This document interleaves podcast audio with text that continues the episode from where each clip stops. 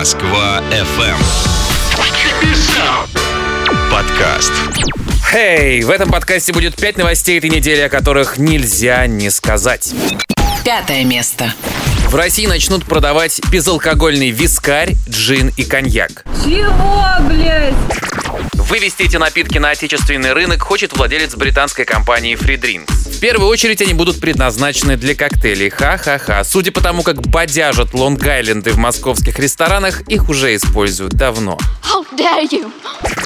А вообще напитки со вкусом крепкого алкоголя позиционируют как продукт для перехода на здоровый образ жизни. Четвертое место. Россия опустилась на седьмое место в рейтинге УЕФА. Это очень плохо. Нас обошла Португалия. Положение страны в списке определяет количество клубов, которые будут участвовать в Еврокубках. А это деньги, возможность играть сильнейшими и зарабатывать на трансферах. Бабки, бабки, сука, бабки! Сука! На этой неделе «Локомотив» и «Зенит» проиграли в Лиге чемпионов с одинаковым счетом 1-2, а единственный португальский клуб в этом турнире «Бенфика» победил «Лион». Этого оказалось достаточно. Третье место. Каховская линия метро «Все».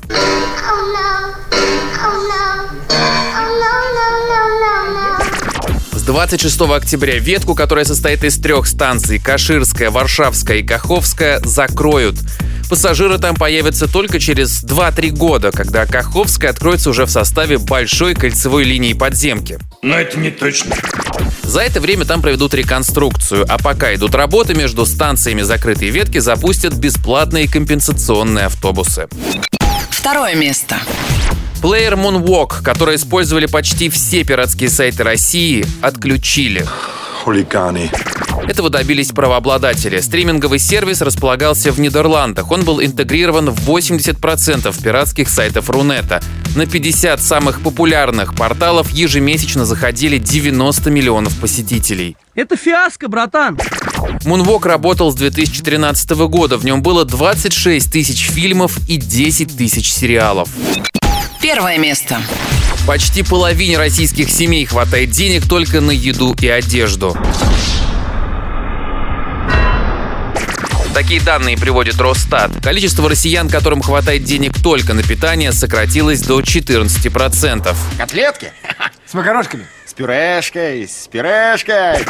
Треть может позволить себе еду, одежду и крупные покупки, кроме машины или квартиры. И лишь 3% ни в чем себе не отказывают.